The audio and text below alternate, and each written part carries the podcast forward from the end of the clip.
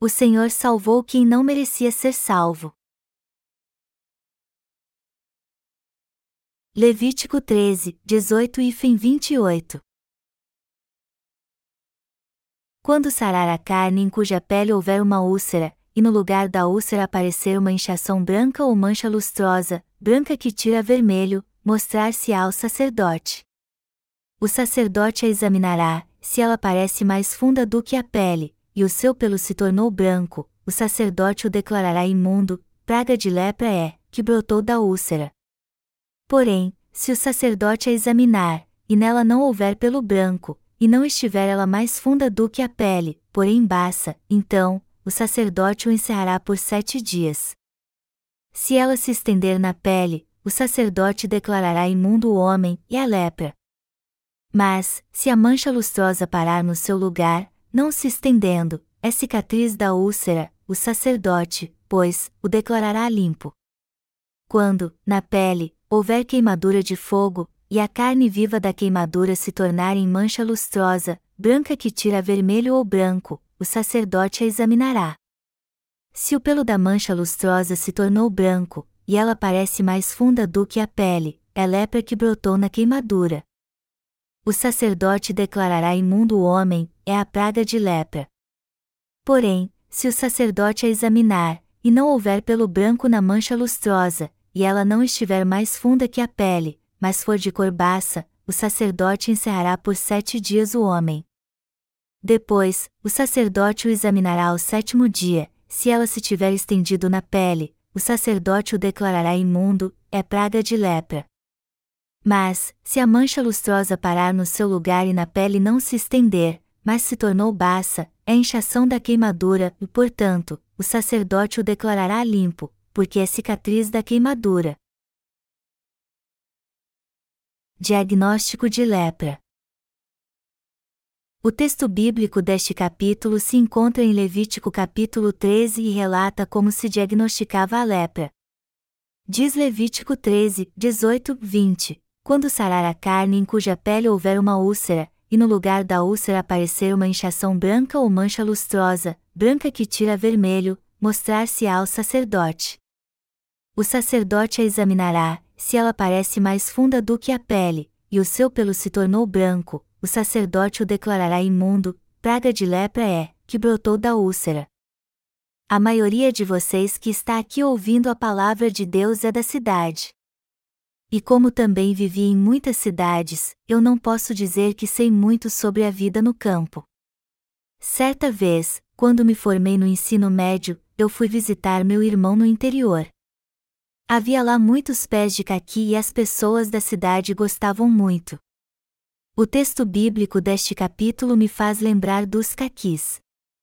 Quando caem das árvores, eles ficam amassados. Com o tempo sua pele começa a sair e eles ficam mais moles ainda. Quando o caqui está bem macio, as pessoas comem a parte de dentro e jogam fora a casca. Às vezes caem tantos caquis das árvores que as pessoas amontoam muito e colocam sal para conversar e comer depois. A cor de fora do caqui muda com o tempo. Por fim, pequenos pelos brancos como bolas de algodão começam a surgir na casca. Deve ser o mofo que dá quando ele começa a estragar. Hoje vamos estudar na palavra de Deus como a lepra era diagnosticada. Uma das tarefas dos sacerdotes no Antigo Testamento era diagnosticar a lepra no povo de Israel. E se alguém de fato fosse diagnosticado, a pessoa tinha que ser levada para fora da cidade, a fim de ficar de quarentena e afastada do povo. Era assim que a lepra era diagnosticada em Israel. Quando a pele era queimada do sol e surgia uma mancha, o diagnóstico dependia se o pelo da mancha se tornava branca ou parecia mais profunda do que a pele. Se a mancha não se espalhasse pela pele, a lepra era descartada. Mas se ela se espalhasse e fosse mais profunda do que a pele, havia então suspeita da doença. Se a inchação branca e as manchas lustrosas se espalhassem, a pessoa era declarada leprosa. Em outras palavras, se a pele tivesse úlceras e elas se espalhassem, como um caqui estragado, a pessoa era considerada leprosa e tinha que ficar em quarentena. e os leprosos geralmente eram retirados do acampamento. Embora a lepra se espalhe por todo o corpo, no início ela só aparece numa parte dele. Dizem até que a lepra pode aparecer como uma calvície. Isso não quer dizer que você tenha doença só porque ficou calvo por causa da herança genética. Há um pastor entre nós hoje que não tem muitos cabelos, mas ele não deve se preocupar com isso. A lepra na cabeça citada na Bíblia não diz respeito às pessoas com pouco ou nenhum cabelo. Então, se você é calvo, o que a palavra diz aqui não tem nada a ver com você. A lepra era diagnosticada quando alguém tinha úlceras mais profundas do que a pele e elas se espalhavam por todo o corpo. A Bíblia, contrária ao senso comum, diz que mesmo que a lepra cobrisse o corpo todo da pessoa, ela era considerada pura, embora fosse diagnosticada com a doença. Quando lemos a palavra de Deus, nos lembramos como o Senhor veio a esta terra para salvar os pecadores e libertá-los de todos os seus pecados com o Evangelho da água e do Espírito. É muito importante nos lembrarmos, porém, que embora o Senhor tenha vindo a esta terra como Salvador, ele só salva aqueles que reconhecem que são pecadores e estão condenados ao inferno. Precisamos entender no texto bíblico deste capítulo, que descreve como a lepra era diagnosticada, que o Senhor está falando sobre os pecados que há no coração do homem. Espiritualmente, então, quem são os leprosos? São aqueles que não conhecem o Evangelho da água e do Espírito e não receberam a remissão de pecados. A lepra é como os pecados do homem. O livro de Dois Reis no capítulo 5 fala do general Naamã. Diz o texto que Naamã era comandante do exército da Síria, mas foi acometido desta terrível doença chamada lepra. Apesar de ser comandante de todo o exército da nação e muito respeitado por tudo o que havia feito pelo seu país, Naamã não era feliz porque era leproso. Por fora, ele era rico, bem-sucedido e poderoso. Como soldado, ele era um grande oficial. Mas como leproso, ele se sentia muito mal não somente por si, mas pela sua família. O general Naaman tinha vergonha da sua lepra e não tinha alegria alguma em sua vida. Só que a serva da sua esposa, uma jovem judia que era escrava em sua casa, lhe deu uma boa notícia. A jovem, que havia sido levada cativa da terra de Israel, era serva da esposa de Naamã. E quando ela soube que ele estava com lepra, ela disse à sua esposa que se ele fosse a Israel ver o servo de Deus chamado Eliseu, ele ficaria curado da sua doença. Como todos vocês sabem, a lepra na antiguidade era considerada uma doença incurável.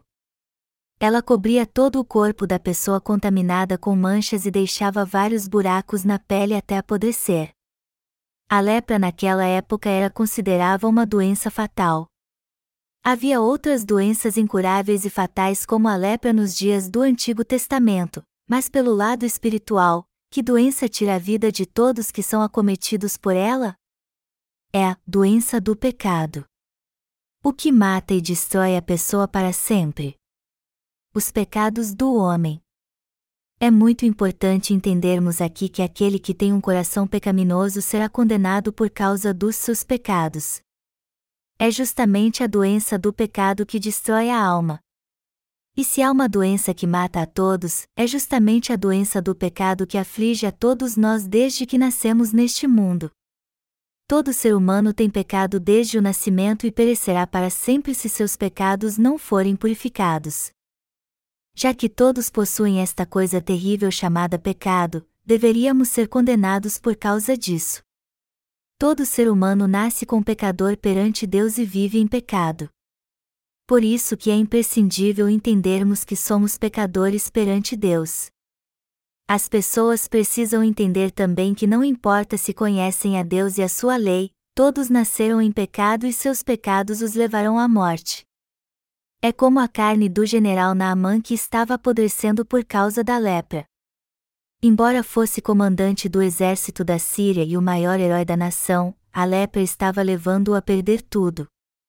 Do mesmo modo, todos acabam perdendo tudo por causa dos seus pecados. O que mata as pessoas são os seus pecados. A lepra é como os pecados do homem. Os sintomas da lepra demoram a aparecer. Dizem que leva três anos para que a pessoa perceba que tem a doença, e outros três anos para que as pessoas vejam. Então, por mais que a pessoa que tem a lepra queira esconder sua doença, ele só pode fazer isso por seis ou nove anos. Depois disso, os sintomas começam a se espalhar e não é mais possível escondê-la. Outra característica da lepra é que no início ela aparece numa parte específica do corpo, mas depois de um tempo acaba se espalhando pelo corpo inteiro. E quando isso acontece, a pessoa começa a ficar desfigurada porque perde partes do seu corpo como orelhas, dedos, etc. Como podemos ver, a lepra é uma das doenças mais temidas porque impõe severos danos ao doente. Às vezes a Bíblia usa a lepra como figura dos pecados do homem. Pelo lado espiritual, ela é como os pecados do coração do homem. A lepra era uma doença comum nos dias do Antigo Testamento e todos que a contraíam acabavam morrendo. Do mesmo modo, todo aquele que tem pecado no coração será destruído e morrerá. Como descendentes de Adão, todos nós nascemos em pecado. Por isso que o Senhor diz em Marcos 7, 21, 22 que tudo que sai do coração do homem é o que o contamina, porque de dentro, do coração dos homens, é que procedem os maus desígnios, a prostituição, os furtos, os homicídios, os adultérios, a avareza, as malícias, o dolo, a lascívia, a inveja, a blasfêmia, a soberba, a loucura. E não há escapatória para todos que nasceram neste mundo em pecado. No entanto, vemos que muitos negam esta verdade da palavra de Deus. De todo modo, Deus disse claramente que já no ventre de nossas mães somos concebidos em pecado. Todos nascem neste mundo então com todos os atributos do pecado. Na verdade, todo mundo nasce com eles no coração, por isso que produzimos frutos ruins a vida inteira. Todos nós nascemos neste mundo com estes atributos do pecado. Todo ser humano, então, por natureza, nasceu neste mundo com um coração mau. Todos nós nascemos com uma predisposição natural para o pecado. Por isso que cometemos sempre os mesmos pecados enquanto vivemos nesta terra. É por esta razão também que todos pecam até morrer. Nossos pensamentos são maus, assim como nossos atos. E não fazemos outra coisa senão termos maus pensamentos desde o dia em que nascemos até morrermos.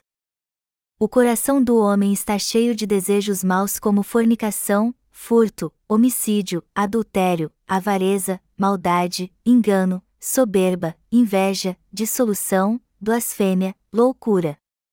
Mas e você? Você também tem estes desejos maus? É claro que tem. E não somente nascemos com tais pensamentos e desejos, mas também agimos de acordo com eles em nossa vida. Alguns de vocês podem até pensar: muitas pessoas não fazem o mal, como vocês podem explicar isso? Mas isso é fácil de explicar. Todos neste mundo nasceram com maldade no coração, mas algumas não agem assim por causa das leis criadas pelo homem. Quando alguém age segundo seus desejos mais e viola a lei, ele é punido por ela, e isso serve para impedi-los de pôr em prática seus desejos maus. O problema, contudo, é que muitos ainda não entenderam que têm desejos maus no coração. Quando o apóstolo Paulo se colocou diante do espelho da lei de Deus e viu a si mesmo, ele lastimou ao ver como seu coração era mau. Muitos acham que são justos porque não sabem qual é a função da lei de Deus. É muito triste ver como as pessoas não entendem que nasceram como uma descendência de malfeitores que pecam desde o dia em que nasceram até a morte. A maioria das pessoas chega à adolescência e à idade adulta sem conhecer sua natureza pecaminosa. Hoje as crianças estão crescendo tão rápido que antes de começar a estudar já estão pecando. Quando alguém aprende a palavra de Deus, ele percebe na hora que é pecador. Mas vemos que muitas pessoas não têm este entendimento. Até certo ponto, podemos esconder o que há em nosso coração, mas quando chegamos à puberdade descobrimos que dentro dele há todo tipo de maus pensamentos. O mais importante então é concordarmos com Deus quando ele diz que todos nasceram e vivem com tal maldade como os maus pensamentos, o anseio de matar, o desejo de adulterar, a avareza, o furto, o engano, a soberba, etc. Portanto, pela palavra de Deus sabemos que temos muito desejo de pecar. O coração de todos está cheio de desejos impulsivos, mas as pessoas se preocupam tanto com suas ações e fazem tudo escondido porque têm medo de ser punidas pela lei do homem se agirem segundo seus desejos. Por isso que a maioria delas raramente demonstra sua maldade. O problema, porém, é que muitos não sabem que possuem tal maldade. É por isso que continuam pensando que são boas pessoas. Mas a verdade é que eles estão vivendo na escuridão. As pessoas andam muito confusas neste mundo. As pessoas ficam chocadas quando veem as maldades que elas mesmas cometem porque não sabem que são pecadoras. E o resultado disso é que alguns reprovam a si mesmos e sofrem por todos os pecados que cometem. Mas, embora reprovem a si mesmos por pecar, muitos deles ainda não conhecem seu verdadeiro eu e com o passar do tempo acabam pecando mais ainda e culpando os outros por isso, pois não sabem que pecar faz parte da natureza humana. No fim acabam vivendo sem conhecer a maldade que há em si. Em detrimento às Escrituras, o sistema educacional secular ensina que o homem é bom por natureza e que todos podem levar uma vida digna. E os educadores seculares dizem que o homem só conseguirá ter uma vida moralmente justa se tiver uma educação ética. Muitos neste mundo se enganam pensando que o homem é bom por natureza, mas a verdade é que todos pecam o tempo todo ao longo de toda a sua vida devido aos pensamentos maus que temos. Vemos que muitos são enganados por si mesmos e pelos ensinamentos errados deste mundo. E o resultado disso é que muitos vivem lutando com si mesmos e sofrem muito por causa da sua maldade. No fim, por não saberem resolver o problema do pecado, eles acabam buscando as religiões deste mundo. As pessoas confiam nas religiões deste mundo e nos seus líderes porque não sabem o que fazer com seus pecados. Ao olharmos para os líderes religiosos, vemos que eles procuram se disciplinar para não cometer nenhum pecado, pois querem ser um Deus. É nisso que os budistas acreditam e faz com que usem todos os seus esforços humanos para se tornar divinos. Mas ninguém pode se tornar um Deus. O que o budismo ensina é simplesmente impossível, pois nenhum homem pode vencer a maldade. O budismo também fala de 108 desejos humanos, também conhecidos como corrupção, e ensina que o ser humano enfrente 108 desejos mundanos. E para vencer todos eles, é preciso alcançar o nirvana. Mas isso é totalmente impossível e não passa de palavras vazias, pois é uma maneira de os budistas escaparem dos 108 desejos mundanos é a morte. Deus, por sua vez, nos ensina que todos os pecados do nosso coração são purificados com o evangelho da água e do Espírito. Jamais houve alguém nesta terra que tenha vencido seus pecados pelo próprio esforço. Alguns religiosos veneram seus ancestrais, pois dizem que eles os ajudam. Também dizem que se fizerem isso e muitas boas obras, eles irão para o céu. Eles gostam muito de falar do chamado caminho da moral, e ensinam que devemos levar uma vida moralmente correta. Por causa deste ensinamento, muitos procuram fazer o bem ao próximo, mas isso não adianta nada porque isso só faz com que seu coração fique ainda mais endurecido pelo pecado. Gênesis capítulo 1 começa com esta frase ao iniciar a descrição da criação de Deus: No princípio, criou Deus os céus e a terra. Deus também fala conosco e nos explica por que temos pecado e não podemos evitá-lo em nossa vida. Desde o início, Deus nos explicou sobre todos os pecados que nascemos neste mundo. Segundo ele, todos nós pecamos porque nascemos com um coração pecaminoso. Assim como a lepra se espalha por todo o corpo, os pecados do homem o dominam ao longo de toda a sua vida. E já que todos nós herdamos dos nossos pais um coração pecaminoso desde que nascemos, o tempo todo não conseguimos deixar de pecar. Devemos crer na justiça do Senhor que nos torna sem pecado. Jesus disse que veio salvar os pecadores de todos os seus pecados.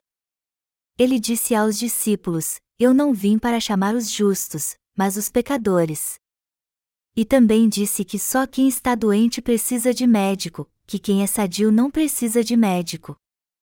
O Senhor também disse que é o nosso Salvador. Todo ser humano que vive neste mundo herda os pecados de seus pais na hora que nasce.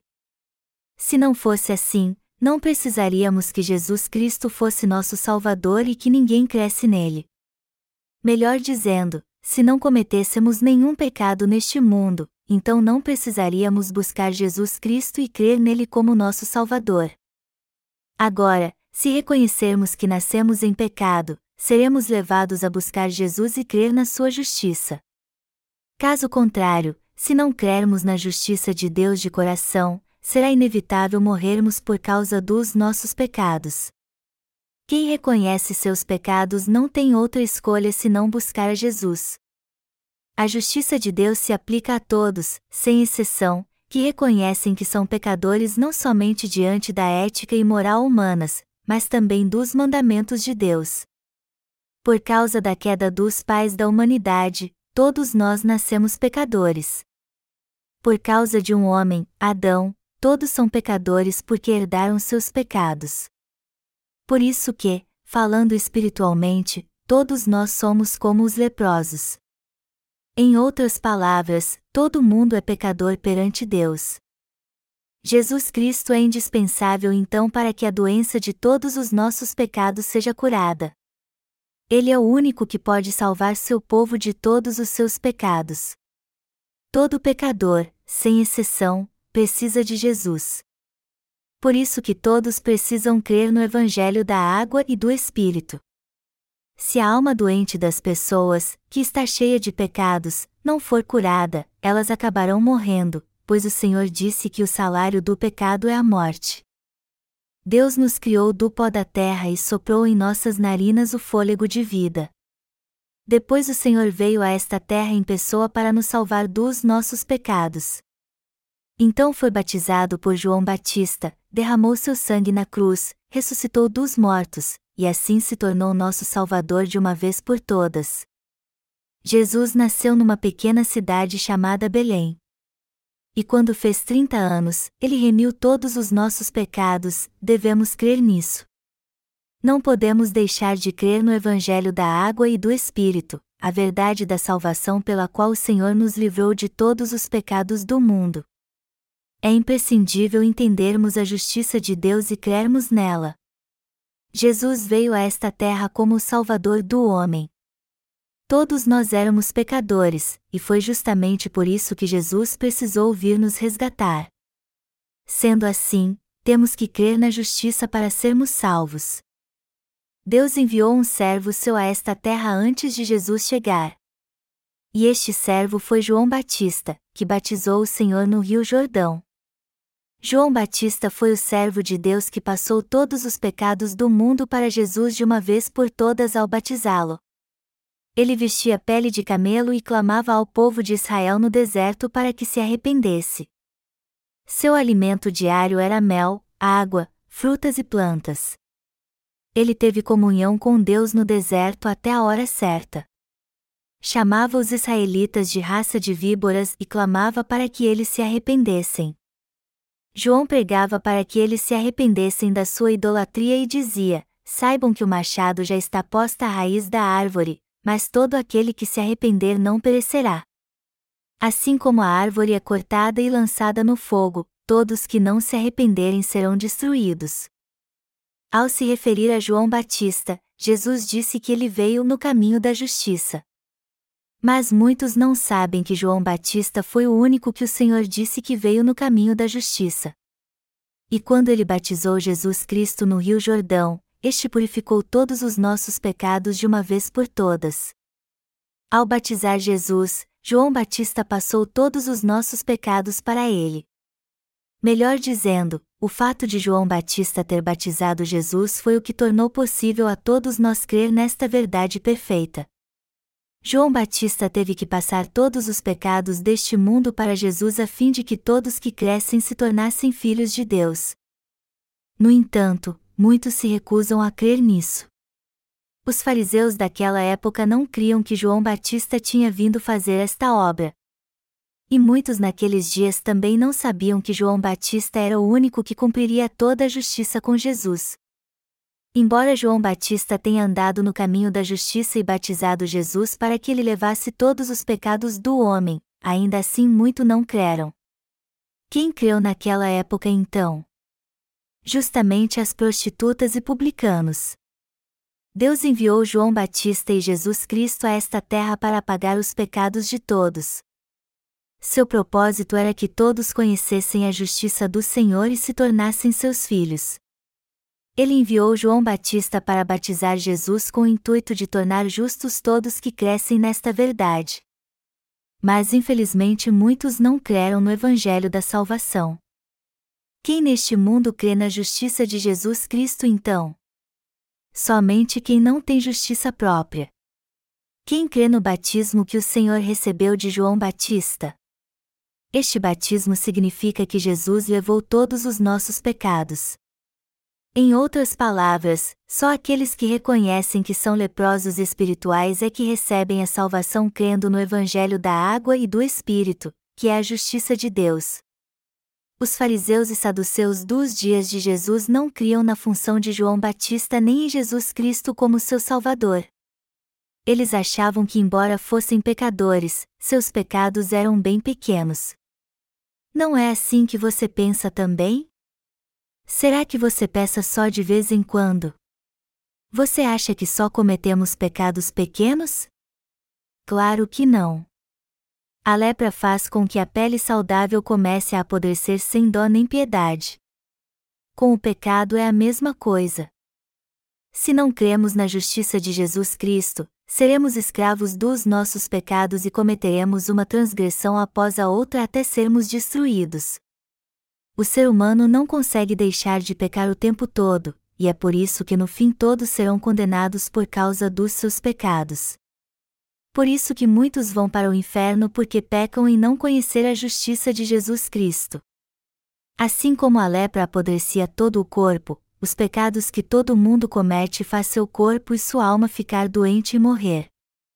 Jesus disse que as prostitutas e publicanos é que criam que João Batista tinha vindo no caminho da justiça. Isso significa que somente os quem reconhecem suas falhas é que creem no caminho da justiça. Todos vocês sabem o que as prostitutas fazem, não sabem? E como seu pecado era conhecido de todos, elas deviam saber muito bem que eram pecadoras imundas perante Deus. João Batista testificou várias vezes de que passou os pecados do mundo para Jesus quando o batizou.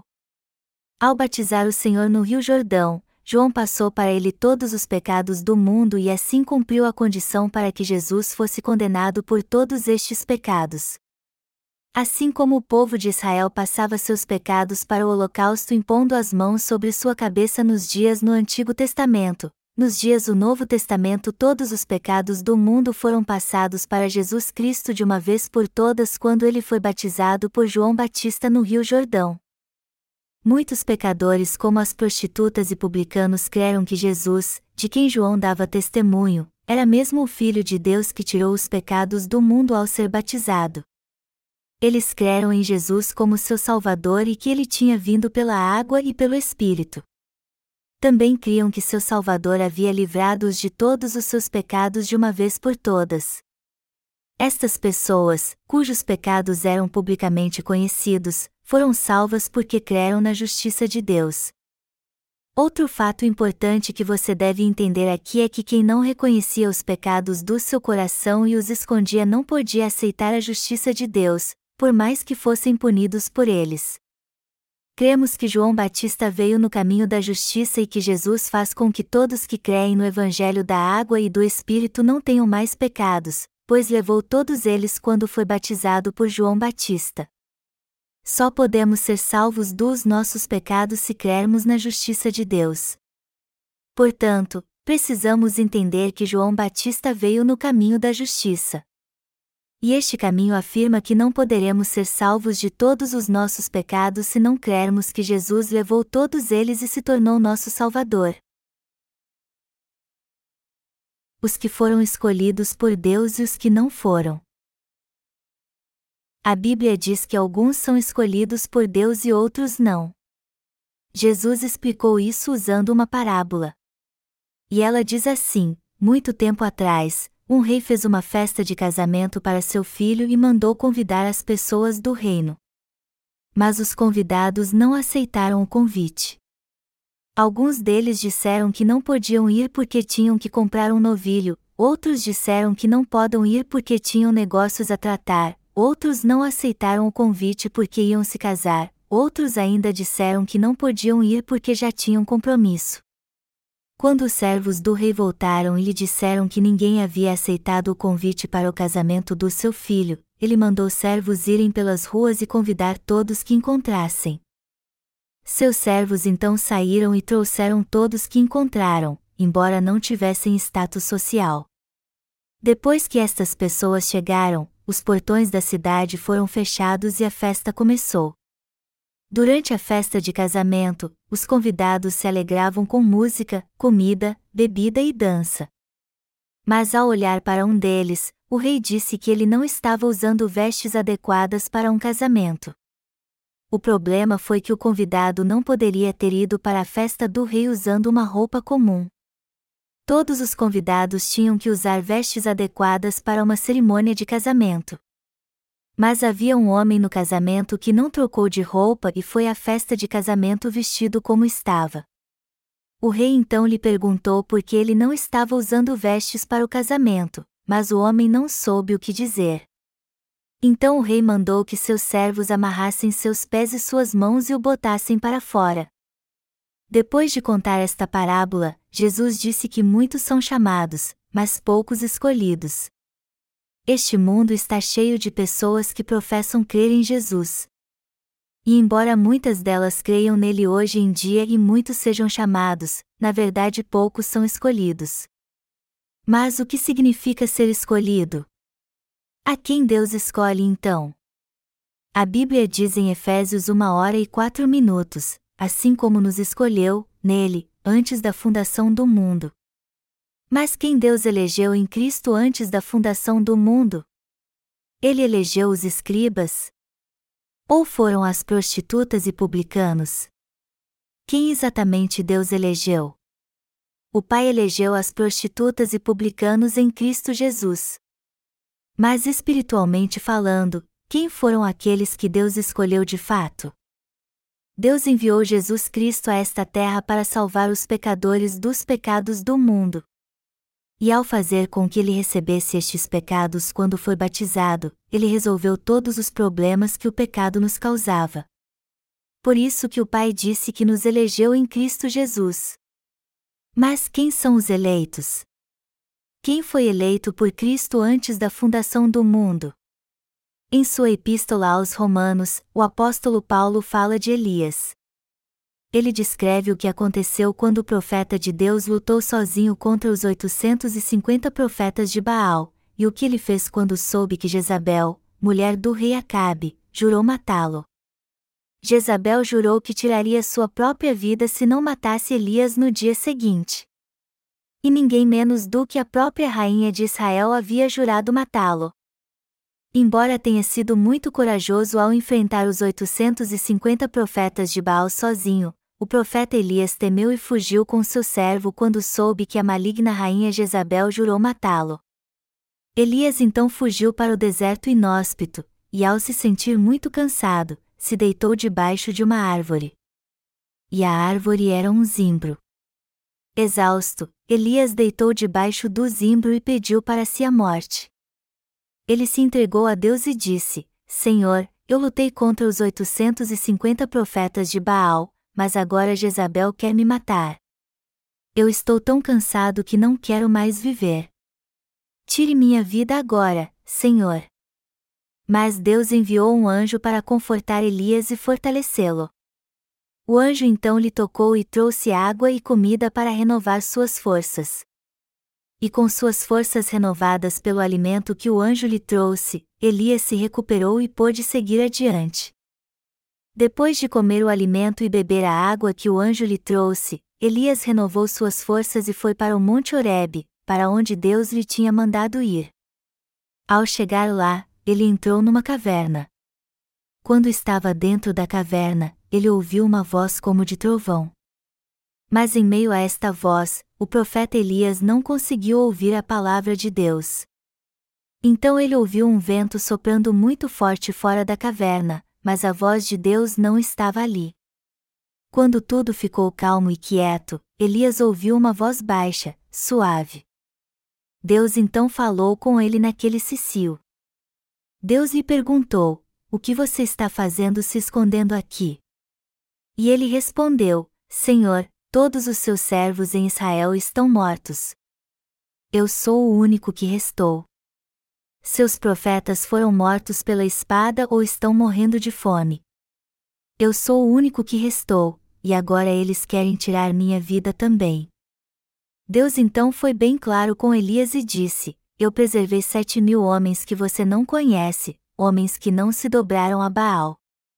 Você acha que está sozinho, mas eu preservei sete mil homens. A palavra de Deus diz em Romanos 11, 5 e 6, assim, pois, também agora, no tempo de hoje, sobrevive um remanescente segundo a eleição da graça. E, se é pela graça, já não é pelas obras. Em outras palavras, assim como Deus preservou sete mil homens para ajudar Elias, até hoje ele tem escolhido o seu segundo a eleição da graça. A palavra graça significa presente de Deus e se refere ao dom da salvação que ele nos deu pela justiça de Jesus Cristo. O Filho de Deus veio a esta terra para nos salvar dos nossos pecados. O Senhor veio em pessoa para curar nossa lepra espiritual. Ele veio para fazer isso e realmente nos curou desta doença.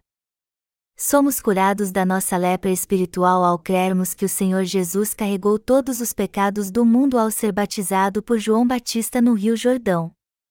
O Senhor Jesus curou-nos de todos os nossos pecados de uma vez por todas com o Evangelho da água e do Espírito. Jesus carregou a nossa lepra e todas as suas chagas e feridas, e curou-nos completamente. Através do batismo que recebeu de João Batista, Jesus Cristo levou todos os nossos pecados e morreu na cruz por nós. Ele acabou com a condenação de todos os pecados. Foi assim que Deus, o Pai, nos escolheu em Jesus Cristo por meio do Evangelho da Água e do Espírito. Tendo convidado inúmeras pessoas em Jesus Cristo mediante o Evangelho da Água e do Espírito, Deus o Pai escolheu aqueles que realmente creram. Quem é que Deus escolheu especificamente entre todas essas pessoas? Ele escolheu os pecadores que não tinham justiça própria e que admitiram a Deus: Senhor, estou de fato sofrendo da lepra espiritual do pecado. Mereço ser condenado e morto pelos meus pecados pelo seu justo julgamento. Tenho essa terrível doença do pecado. Os pecados que cometi, e os pecados que estão dentro de mim, estão me matando mereço ser destruído pelos meus pecados. Estou destinado ao inferno. Assim, aqueles que conhecem os seus pecados e precisam desesperadamente da justiça de Jesus são os que podem receber a salvação oferecida por Jesus. São essas pessoas que Deus, o Pai, salvou de uma vez por todas em seu Filho por meio do Evangelho da Água e do Espírito. Amados irmãos, Deus nos escolheu em Cristo Jesus para a salvação porque reconhecemos nossos pecados. Fomos nós que Ele escolheu salvar. E Ele nos salvou como seus eleitos. Mas é muito importante entendermos aqui que não foi por causa da nossa justiça ou bondade que Deus nos elegeu em seu Filho Jesus Cristo antes da fundação do mundo. Muito pelo contrário, foi porque éramos totalmente desprezíveis e cheios de falhas perante Deus que fomos escolhidos pela fé no Evangelho da água e do Espírito. Já que não conseguíamos deixar de pecar um só segundo por causa das nossas falhas e fraquezas, iríamos direto para o inferno se Deus nos deixasse à nossa mercê. Por isso que ele nos escolheu. Se Deus tivesse nos deixado por conta própria, sofrendo com nossa doença mortal do pecado, nossa carne apodreceria, seríamos reduzidos somente a ossos e ossos e acabaríamos perecendo. Foi por ter misericórdia de pessoas como nós que o Senhor veio a esta terra para nos salvar de todos os nossos pecados. Ele veio a este mundo para salvar a todos dos seus pecados. O Senhor veio a este mundo para salvar pessoas como as prostitutas e publicanos. Embora estas pessoas não quisessem realmente ser o que se tornaram, elas nasceram neste mundo condenadas a morrer por causa dos pecados que herdaram.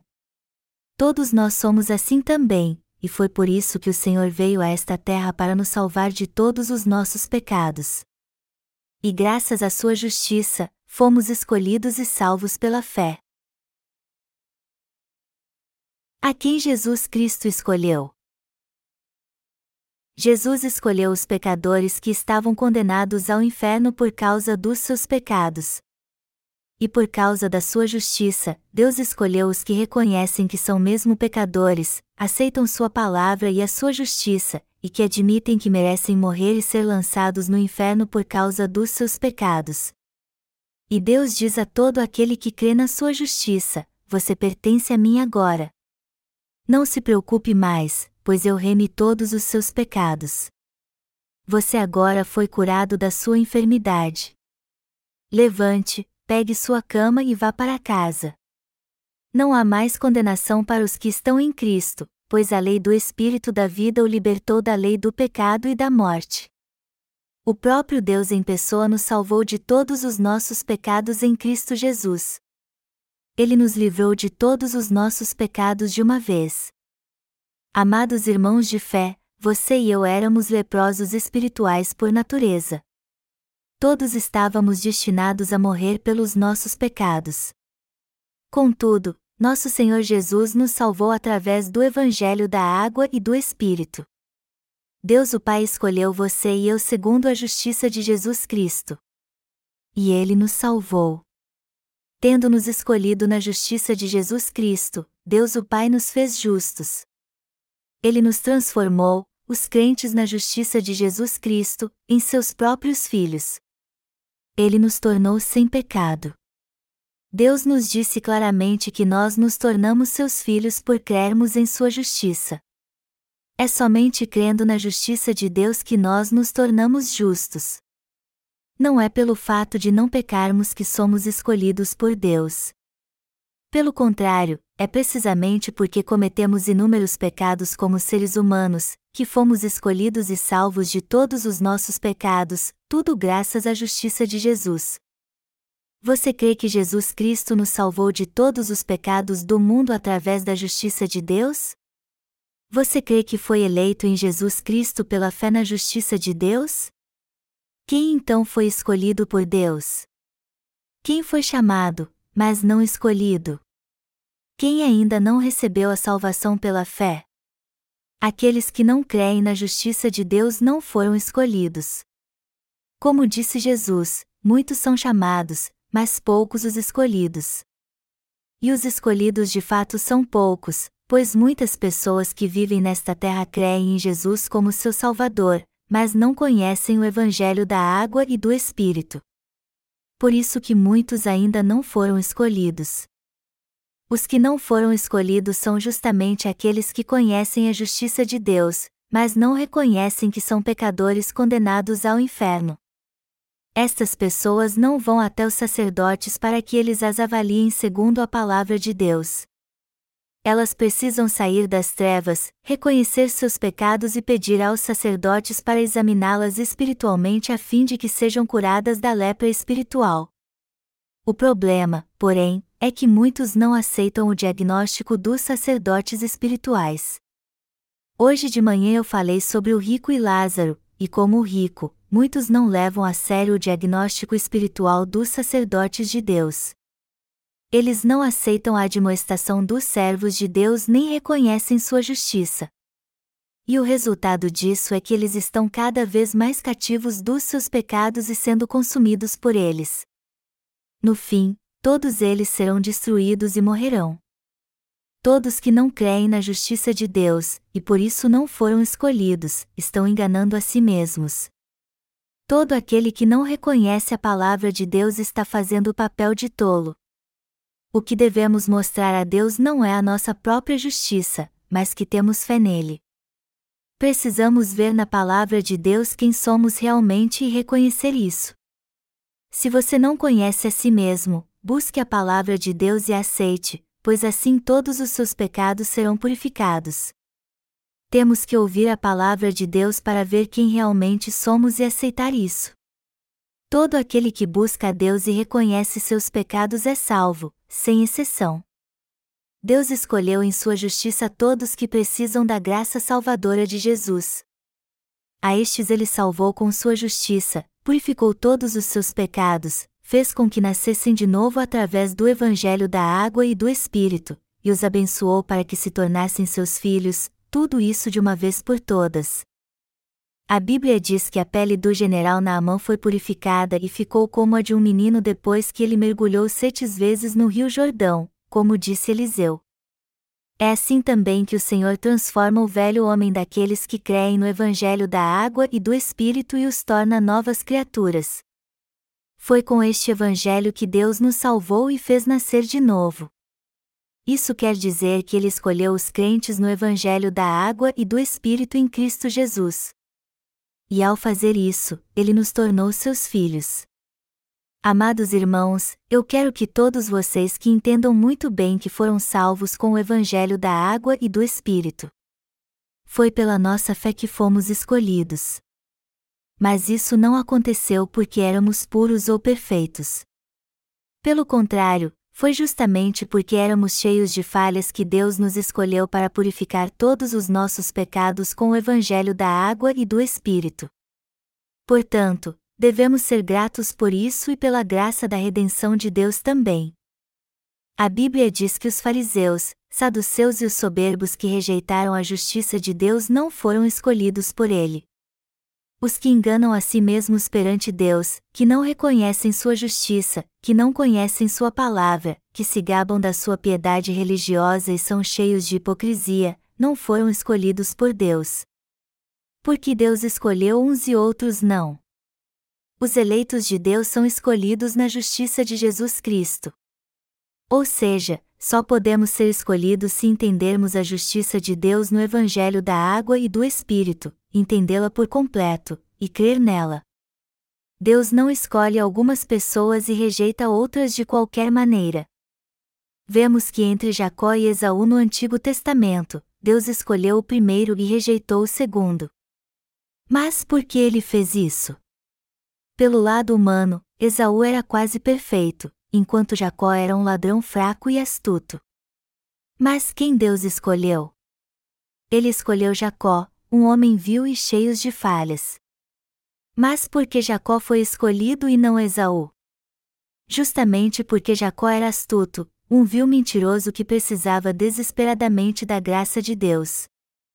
Deus teve compaixão deste homem miserável chamado Jacó e o salvou por meio da sua justiça. Jacó roubou de seu irmão o direito de progenitura com um prato de lentilhas, enganou seu próprio pai imitando sua voz a fim de se passar por ele, e usurpou as bênçãos que Esaú deveria receber. Deus sabia muito bem que se deixasse Jacó por conta própria, ele com certeza iria para o inferno. Jacó era um homem totalmente desprezível. Por isso que Deus não resiste e acaba salvando pessoas como Jacó, assim é a sua graça e misericórdia. Melhor dizendo, são pessoas como Jacó que o Senhor quer salvar de todos os seus pecados e é por isso que ele levou todos os nossos pecados ao ser batizado por João Batista. O Senhor levou os pecados de Esaú, não somente os de Jacó.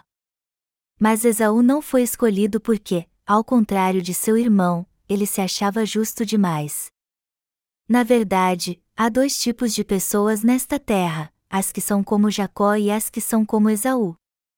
Aqueles que, como Jacó, sabem muito bem o quanto são miseráveis podem receber a graça da salvação crendo no Evangelho da água e do Espírito, que é a justiça de Jesus. E se andarem no caminho da justiça como fez João Batista e crerem no Evangelho da água e do Espírito, que é a justiça de Deus, todos eles poderão ser salvos pela fé, escolhidos pelo Deus justo e se tornar justos também. Os que são como Esaú, por sua vez, se vangloriam das suas próprias forças, da sua própria justiça, da sua própria bondade. Por isso que não podem ser escolhidos por Deus. Só podemos ser escolhidos por Deus se rejeitarmos nossa própria justiça e crer na dele. E se não reconhecermos os servos de Deus que creem na sua justiça e aqueles que fazem parte do povo de Deus, também não poderemos ser escolhidos. A justiça de Deus nos salvou de todos os pecados do mundo. E eu espero que ninguém aqui fique de fora da eleição de Deus e seja lançado no inferno por se recusar a crer que Ele nos salvou de todos os nossos pecados.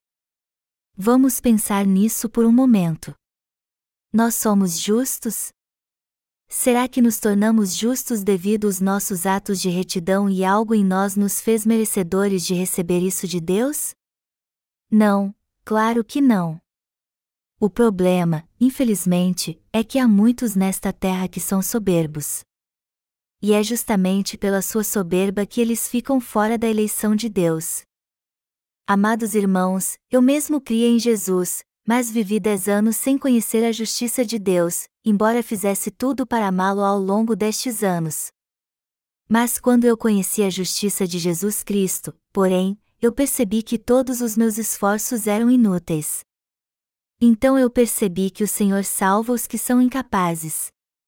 Foi para estas pessoas que Deus deu o Evangelho da água e do Espírito, concedendo a elas assim a graça da salvação e vestindo-as com sua justiça eterna. Fomos escolhidos em Cristo antes da fundação do mundo porque éramos cheios de falhas. Por isso que Deus nos elegeu no Evangelho da água e do Espírito. Já que todos nós somos descendentes de Adão, o primeiro homem que pecou, não conseguimos deixar de pecar mas fomos salvos de todos os nossos pecados porque cremos no Evangelho da água e do Espírito. O Pai escolheu pessoas como nós em Cristo Jesus e nos tornou seus filhos. E é justamente essa graça que Ele nos concedeu e o amor que Ele teve por nós. O Evangelho da água e do Espírito é a maravilhosa graça da salvação de Deus. Foi pela sua graça e amor que Deus nos deu este Evangelho para sermos curados e libertos da lepra dos nossos pecados. Você e eu fomos salvos de todos os nossos pecados porque cremos no Evangelho da água e do Espírito. Todos os outros neste planeta, contudo, ainda têm lepra espiritual. O mundo todo está infectado com a doença do pecado, que está levando muitos a perecer física e espiritualmente temos que pregar o Evangelho da água e do Espírito a todas estas pessoas. Imagine a luta que elas estão passando em sua vida, sofrendo por pecar o tempo todo e não conseguir evitar isso. Sua impureza miserável deve ser um fardo para elas. Os pecadores sabem que não podem ser aprovados pelo homem nem por Deus, e isso faz com que eles vivam sempre nas trevas por causa dos pecados que cometem aos olhos de todos o Evangelho da água e do Espírito seria um grande conforto para eles então. Os que conhecem seus pecados e sabem que estão sofrendo por causa deles receberão a bênção de ser escolhidos por Deus se entenderem o Evangelho da água e do Espírito, que é o poder de Deus. Eles receberão a bênção de ser escolhidos e salvos quando reconhecerem seus pecados. Por outro lado, os que não admitem que são pecadores, embora tenham nascido em pecado e não consigam evitá-lo ao longo da sua vida, serão rejeitados por Deus se continuarem vivendo sem conhecer o Evangelho da água e do Espírito e achando que não têm pecado. Mas até para estas pessoas temos que pregar este Evangelho e ensiná-lo para elas. Eu peço a vocês que reconheçam que são pecadores, mas também saibam que Deus já salvou todo pecador através da sua justiça e do seu amor. Eu peço a vocês que entendam isso e confiem na misericórdia de Deus para receber suas verdadeiras bênçãos. Vocês precisam entender que Deus salva os pecadores e crer nisso. E também que esta salvação foi realizada pela justiça do nosso Senhor Jesus Cristo. Vocês precisam entender que todo ser humano é um leproso espiritual condenado a perecer, reconhecer a justiça de Deus e aceitar a verdadeira salvação que ele oferece. Eu espero que vocês creiam com ação de graças que Deus nos escolheu na justiça de Jesus Cristo para a verdadeira salvação. E também oro para que a graça e as bênçãos de Deus estejam com todos vocês. Devemos ser sempre gratos a Deus pela fé, pois foi pela sua justiça que fomos escolhidos e nos tornamos seus filhos.